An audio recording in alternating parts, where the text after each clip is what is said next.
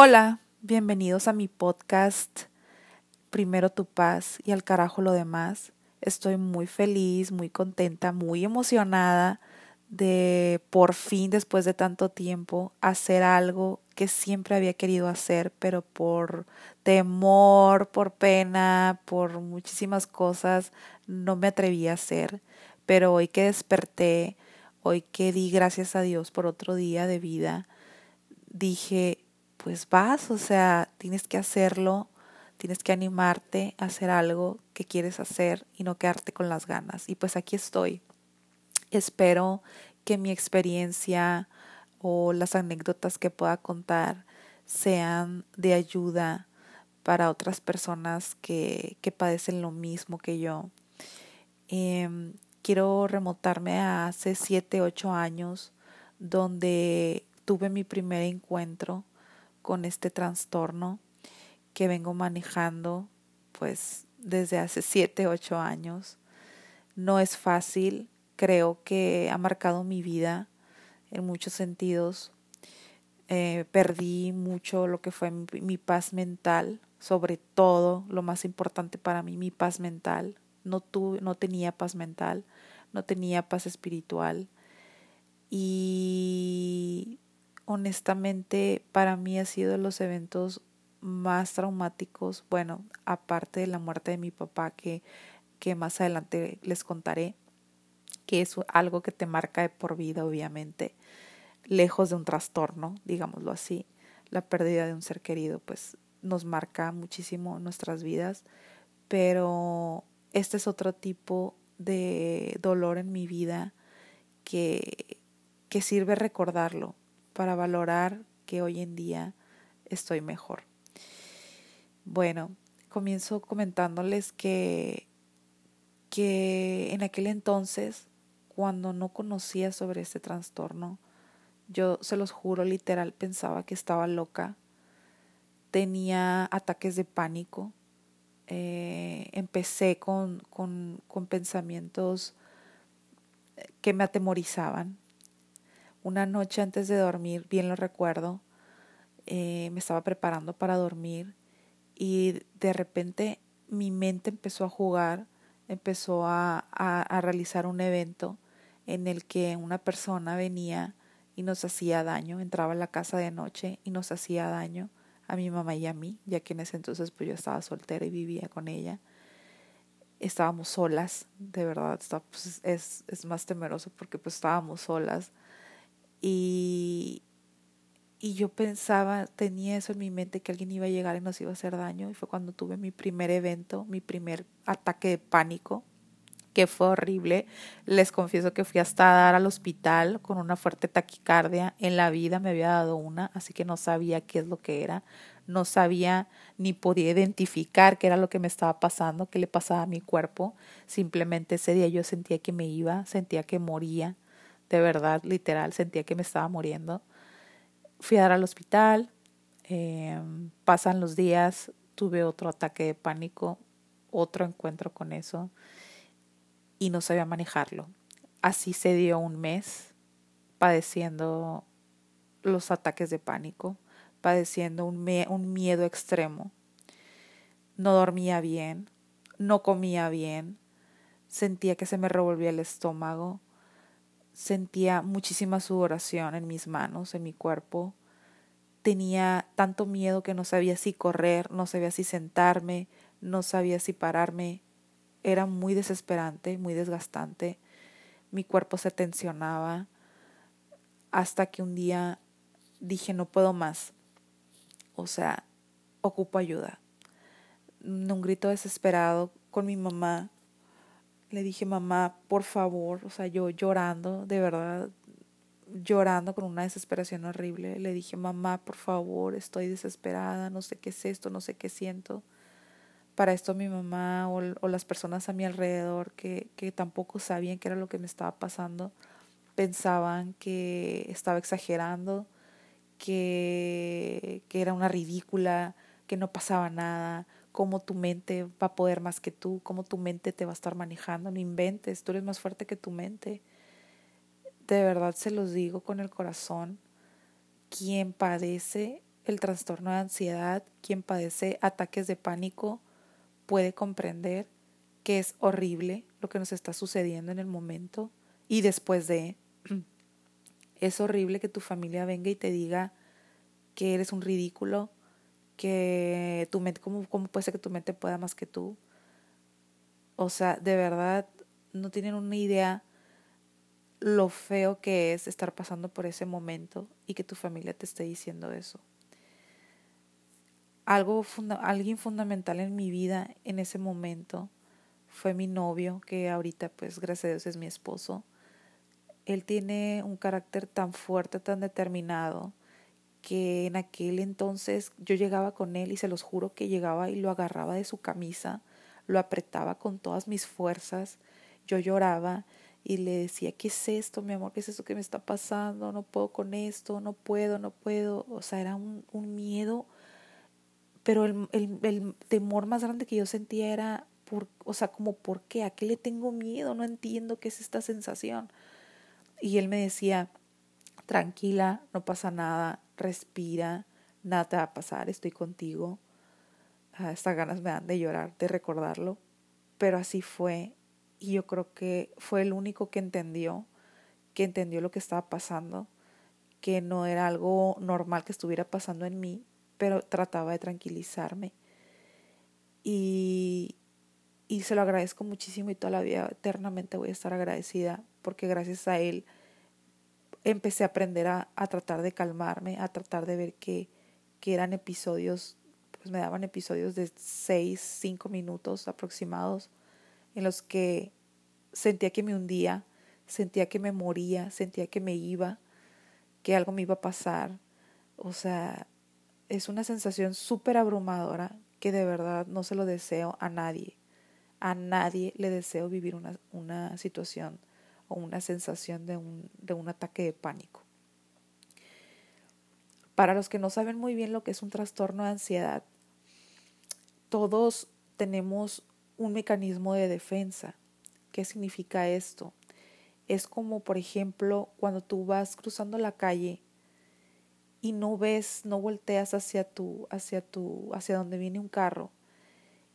El carro casi está a punto de atropellarte, pero te pita y tú reaccionas, tu cuerpo reacciona, tu cuerpo libera adrenalina, la cual hace que, que corras, que te espantes, que sientas miedo, ese, ese sentir, ese temor que, sientes cuando te asustan y, te mueves rápidamente y, lograste salvarte de que no te atropellara el carro. Ese es tu mecanismo de defensa, es tu método.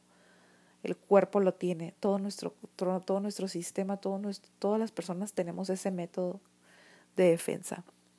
Ok, el trastorno de ansiedad en nosotros se genera ese método de defensa estando tranquilo en tu casa viendo una película, tu película favorita, por ejemplo, sentado en tu casa viendo tu película favorita y de un de repente, oh sorpresa, te llega el ataque de pánico.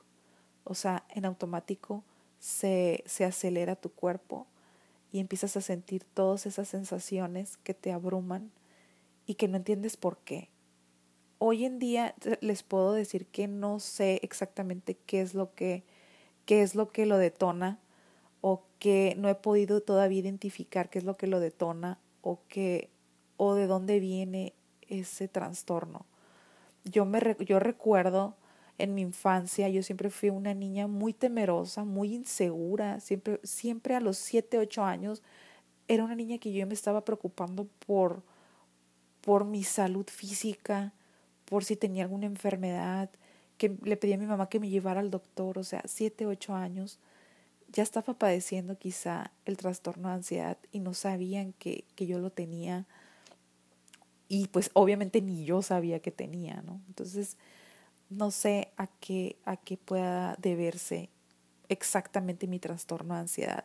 Honestamente, pudiera quizá tener algún tipo de proceso donde me puedan ayudar, que mi subconsciente recuerde algún algún acontecimiento pasado, pero se los juro que no quiero, no quiero saber más allá de lo que, de lo que sé. O sea, hasta aquí sé que lo tengo, sé que tengo que vivir con él y sé que poco a poco lo he ido manejando a mi manera y con terapia en su momento lo pude realizar. Y lo único importante que es, es tratar de entender a las personas que lo padecemos, es no juzgar. Yo creo que eso es un eso es algo bien bien importante para nosotros que no nos juzguen, que no digan, "Ay, qué hipocondriaco, ay, qué ridícula, ay, o sea, ¿cómo puede ser que que que te domine tu mente?" O sea, siempre cuando tenemos un ataque de pánico estamos enfocados en lo que el cuerpo está sintiendo. O sea, estamos enfocados en que el corazón se me va a salir, en que, en que se me revolvió el estómago, en que me dio un mareo. O sea, eso es, es tan abrumador como no tienen una idea. Como, como yo me sentía de esa manera que había perdido mi paz, mi paz mental y mi paz interior. Pasa el tiempo, pude controlar, pude controlar mi, mis ataques y lo fui sobrellevando. Les confieso que esos ataques de repente, digo, no llegan como antes, porque antes era, no sabía manejarlos, no sabía qué era, yo pensé que estaba loca. Pero ya que fui diagnosticada con el trastorno, pues ya entendí, de verdad entendí que no me estaba volviendo loca, que era algo común y que hoy en día es muy común padecer ansiedad. La mayoría de las personas padecemos ansiedad y y pues la vida no, ahorita no, no es fácil, ahorita es súper complicado. Bueno, siempre ha sido complicada, pero, pero todo queremos a prisa, nada disfrutamos. Siempre vamos por la vida deprisa, entonces genera, nos genera cierta ansiedad muchas cosas. El futuro, por ejemplo, es otra cosa que nos genera ansiedad. No sabemos qué es lo que va a pasar, eh, siempre estamos preocupados por qué va a pasar mañana. Y, y no, o sea, se trata de vivir el hoy, ¿no? hoy estás vivo, mañana no sé. Entonces todo ese tipo de cuestiones que pasaron en mi vida em, me hacen, poco a poco te van haciendo perder tu salud mental, poco a poco te hacen quizá a veces también hasta deprimirte, porque a mí, o sea, ¿por qué a mí? ¿Por qué me pasa eso? Porque no puedo ser, no quiero decir no, que no somos normales, obviamente somos personas normales totalmente, pero digo, ¿por qué? Muchas veces me pregunté, ¿por qué yo? O sea, ¿por qué me pasa estas cosas a mí? O sea, no entiendo por qué no puedo ser una persona libre, totalmente sana mentalmente y decir, pues, o sea, no tener miedo a nada, no tener temores a nada y, y pues realmente cada persona, pues somos diferentes, lo que nos toca vivir hay que aprenderlo a llevar y hay que aprender a buscar ayuda cuando necesitemos y claro que podemos tener una vida totalmente plena, tampoco no es una enfermedad que nos limite. Eso sí, mucho ojo, cuando ya tienes síntomas, cuando es una ansiedad con síntomas, pues ya es bien importante que acudamos a un especialista o alguien que nos pueda ayudar a, a, a que podamos sobrellevar esos ataques de pánico o esa ansiedad a un nivel pues más bajo, ¿no? Porque ya teniendo síntomas y que no te permita hacer tu vida diaria, pues ya estamos hablando de otro tema pues mucho más fuerte. Gracias a Dios, eso fue al principio cuando no sabía yo qué era, no sabía identificar, pero nunca me ha podido impedir la ansiedad que realice mis actividades o que, o que me impida hacer algo.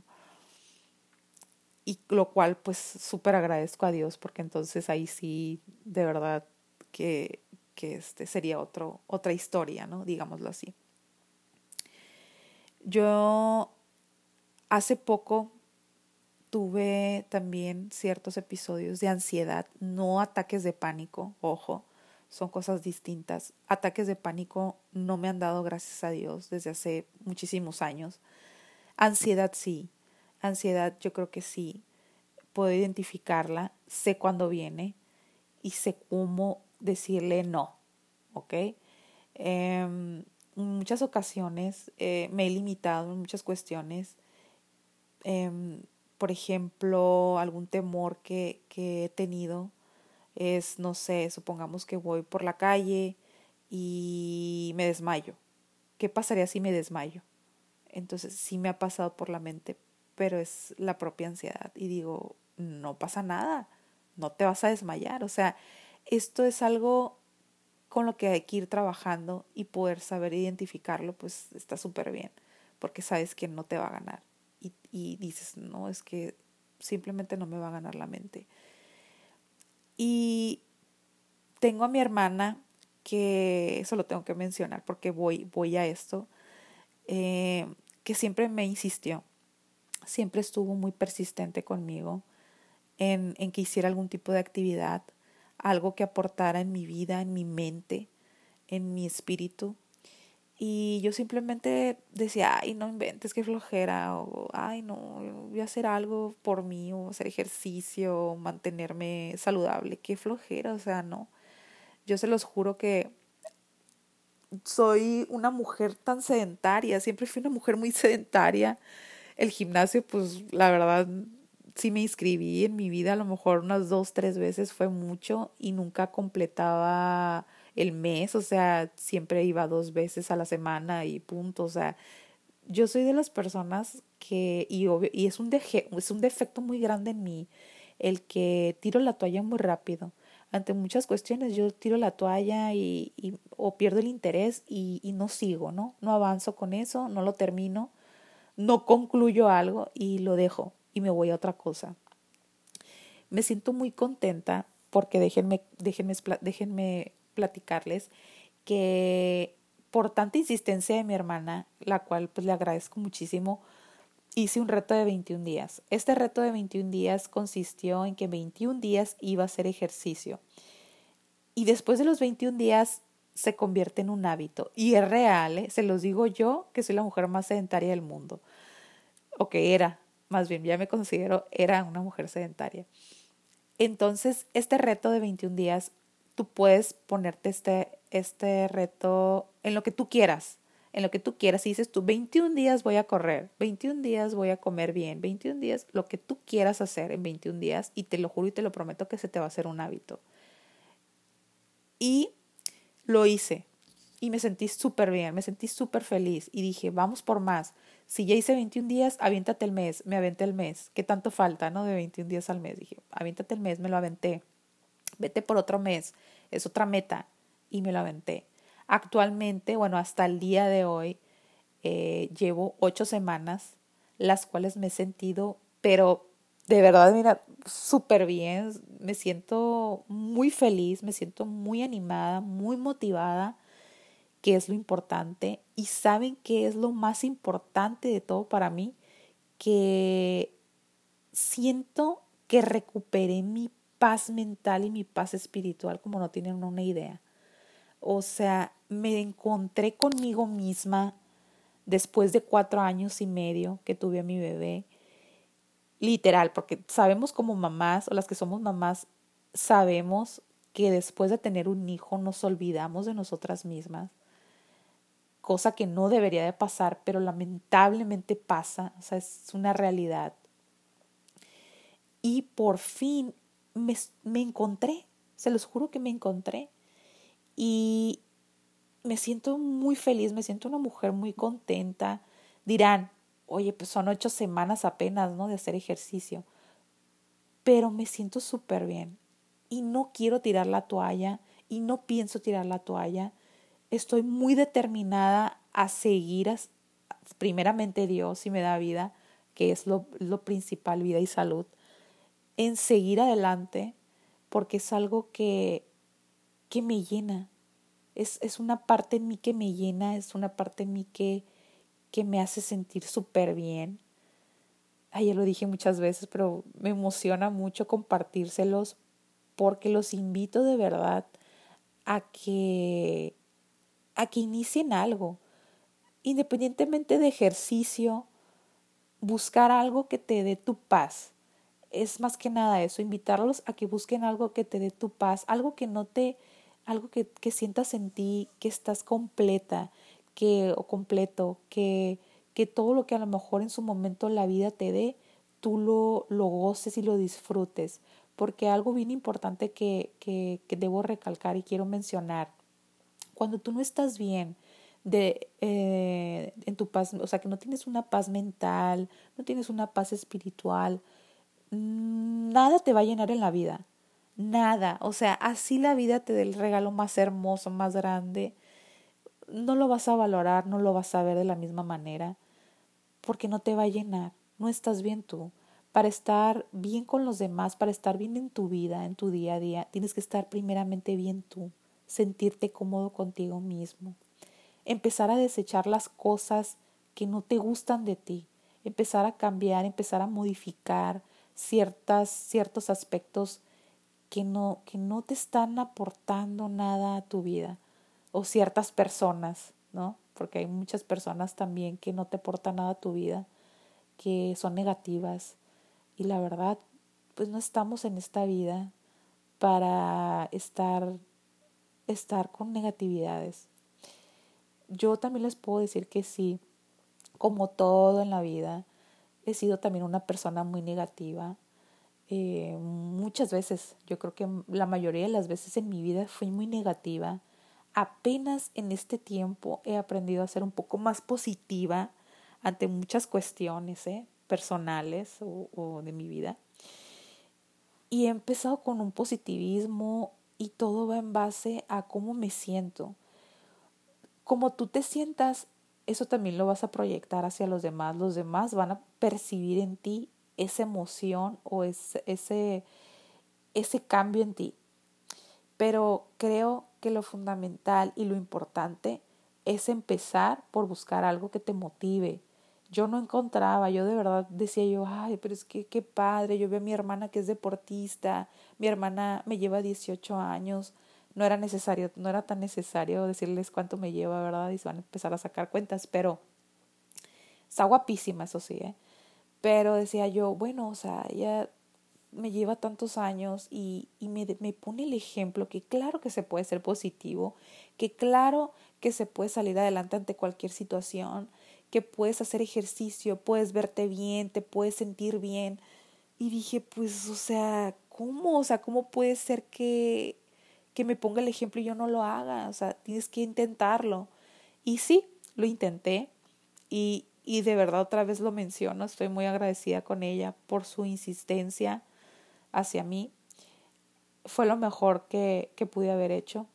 Quiero ir por más, independientemente del físico, que obviamente poco a poco vamos viendo resultados, vamos viendo buenos resultados en sentirme con, con más condición física, el sentirme más fuerte. Eh, obviamente a quien no le gusta también verse bien, pero más allá de eso, me siento bien conmigo misma. Y eso es lo eso es lo más importante para mí.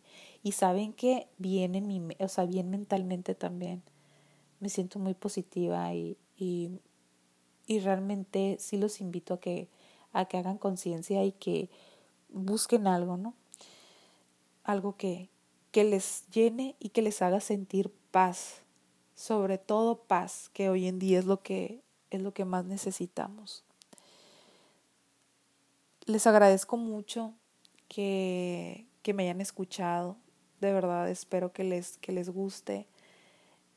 Es simplemente un, un, una parte de mí que yo quería compartir y que yo tenía muchas ganas de compartirlo. Simplemente que como les dije al principio, muchas veces uno no se atreve a hacer ciertas cosas, pero yo creo que en esta vida es momento de atreverse a hacer las cosas que quieres hacer y que tú mismo te limitas. No veía por qué no, no veía por qué no podía animarme. Quizá mi testimonio pueda ser de gran ayuda para otras personas que lo padecen. Eh, mi consejo es buscar ayuda, buscar ayuda cuando la necesites. Si no puedes solo, no puedes solo.